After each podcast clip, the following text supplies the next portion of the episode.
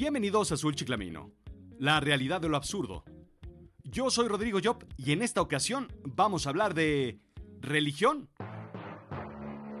Pero no, no, no, no, no, no se preocupen. No vamos a pelear. El gran reto de hoy es hablar de religión y que todo el mundo quede en paz. ¿Difícil? Eh, no. Si haces un análisis a través de los ojos de un economista. Hoy hablaremos en realidad de la economía de la religión. Los economistas son como mi tía Maruca. Siempre tienen una opinión para todo. Que si las galletas de la Lolis, que si Cuca vio una zarigüeya en el metro.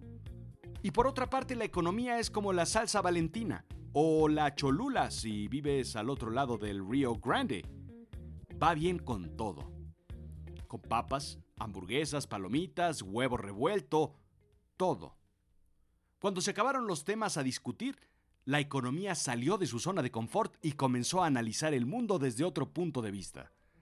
Los economistas salieron de las renombradas universidades y de las obscuras bibliotecas. Después de muchos años vieron la luz del sol. Se tallaron los ojitos y comenzaron como zombies a tocarlo todo. Todo era nuevo para ellos.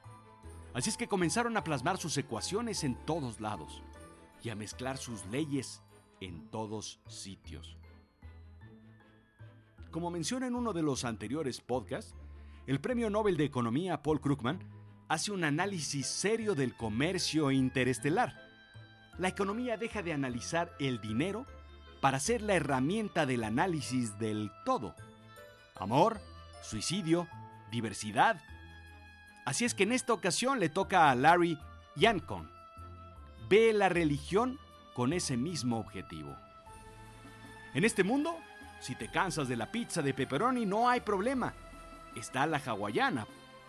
Pues en Hawái. Puedes ponerle un huevo estrellado como en España. O sardina como en Rusia. No hablaremos de la de pastor por no confundir a la audiencia en temas religiosos, pero de la misma manera la economía le pone otro sabor a las cosas y nos da una perspectiva más amplia de la realidad de nuestra realidad. Adam Smith, filósofo y moralista escocés considerado el padre de la economía, analiza en 1776 en su obra más famosa, La riqueza de las naciones, el mercado religioso como cualquier otro mercado. Criticaba a la Iglesia británica y a la Iglesia luterana porque se había convertido en una rama de la política misma. Al clero le pagaba el Estado, Así es que podías esperar un servicio de la iglesia como el que esperas de cualquier burócrata de gobierno. Cualquier consejo espiritual entonces debía pagar su ficha de depósito en el banco. Si lo quiere pronto, prepárese para dar a cambio su voto. Debe esperar su turno, tal vez horas para ser atendido, si es que requiere una confesión. Probablemente el pastor esté echándose una torta de tamal, o tal vez al revés el tamal está echándose una de pastor. Así es que ya puede esperar. Ah, y los mensajes al Señor, al de arriba, se mandan por servicio postal. Ni Él, es decir, ni Dios sabe cuándo llegarán. Así es que comencemos con el análisis. Oferta y demanda. La necesidad de los productos y servicios. Hay quien busca religión y hay quien la ofrece. Igual que pasta de dientes, jabones, lápices u otros productos, hay una necesidad de transacción de oraciones. En un inicio había un monopolio, no por bueno, sino por ser el primero, hasta que hubo la necesidad de incrementar el rango de oferta religiosa. Bendita competencia, literalmente. Donde no hay competencia hay incompetencia, me decía un maestro, y en los mercados abiertos sí que la hay. Así es que llegó la tienda de enfrente es decir, la iglesia de enfrente. Y las religiones aprendieron a coexistir, igual que la multiplicación de las colas coexistiendo Coca-Cola o Pepsi, que la multiplicación de los panes de McDonald's coexistiendo con Burger King, igual que el satánico crédito de Visa coexistiendo con el de Mastercard, igual que la diabólica riña entre Caín y Abel de los deportes, Puma y Adidas las Pascuas de los conejos de Energizer y Duracell y muchas, muchas más religiones que coexisten. Escucha al mercado entonces. Bastó que Henry Ford se proclamara como el amo y señor de la Iglesia de la Movilidad Autónoma para que llegara del cielo la lección de los monopolios. De cualquier color, siempre y cuando sea negro, dijo Ford alguna vez. Y pronto llegó el blanco y el rojo. Después el azul chiclamino y toda la gama de colores, pero a través de la competencia. Luego largos y cortos, compactos y lujosos, deportivos y convertibles el mercado manda, señores. Y en el mercado libre, libres son las religiones. La competencia supo escuchar al cliente y mejoró el producto y el servicio de la fe. Cualquier religión fracasará si insiste en predicar productos que no resuelven la necesidad del mercado, perdón, de sus afiliados. Así es que dejar de comer carne.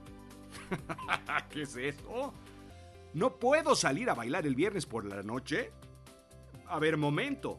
Hay otras opciones religiosas cuya oferta es más extendida y ofrecen igual el paraíso. Así es que las iglesias comenzaron a reinventarse. Expandieron su oferta para incrementar la satisfacción. A fin de cuentas, ganar adeptos no es más que incrementar la participación de mercado, no solo enfocándose en temas teológicos de Dios y del más allá, sino que también apoyaban problemas de la sociedad como la pobreza, la salud y otras necesidades básicas. Fueron los proveedores de otros beneficios sociales. Un cambio no es necesario, la supervivencia no es mandatoria, decía Deming en los 80 Europa fue perdiendo entonces el interés religioso cuando el Estado comenzó a agregar a su oferta de impuestos los productos que ofrecía la Iglesia como educación, bienestar o ayuda social. Sin la necesidad de la Iglesia, el compromiso religioso puede parecerte increíble o anormal, ¿no es así? incluso hasta perverso, dice Con. Pero casi todo el mundo pertenece a algo o tiene un interés profundo de algo como los clubes de lectura o las clases de baile o los deportes. Le da sentido de identidad a la gente y pueden organizarse como grupos. Tomemos entonces el ejemplo de la religión de los deportes. Uno se afilia porque llena un vacío, amistad o familia con otros fanáticos. Da un beneficio emocional con las victorias o da el drama con las derrotas. Pertenencia a grupos o incluso arraigo a la localidad geográfica. Y en los deportes también hay rituales y una catedral, ¿sabes? Sí, es el estadio. Así es que no es tan distinto. ¿O sí? Así es que la religión va más allá de las creencias. Tiene más que ver con la organización social. Los economistas hablan de clubs, pero es más que un club social. Lo más valioso que podemos producir se produce en grupos, y la religión es uno de los bienes que se producen en grupo. Al igual que el medioambientalismo o los movimientos sociales. ¿Sabes? Grupos religiosos pertenecientes a los católicos, judíos y musulmanes han logrado coexistir de alguna forma en muchas partes del mundo pero ideas ecológicas hacen que los medioambientalistas pertenecientes a grupos como Greenpeace o Earth First se comporten como religiosos extremistas, radicales. Es una religión que no ha aprendido a vivir en un entorno pluralista. Pero sí, hay muchas, muchas religiones absurdas, salvajes, tontas, con rituales increíblemente risorios. Esas religiones son otras. La mía es la correcta. Una vez que Agustín Carstens, licenciado, maestro y doctor en economía por parte de la Universidad de Chicago, actual gobernador del Banco de México, termine su carrera como servidor público, es tal vez buen momento para recomendarle otro camino, la religión económica. Y ya que estamos en esos menesteres, no será difícil. Sabe la teoría y el cuerpo de papa ya lo tiene. Como decía L. Ron Hubbard, creador de la Iglesia de la Cienciología, no te haces rico escribiendo ciencia ficción. Si quieres hacerte rico, comienza una religión.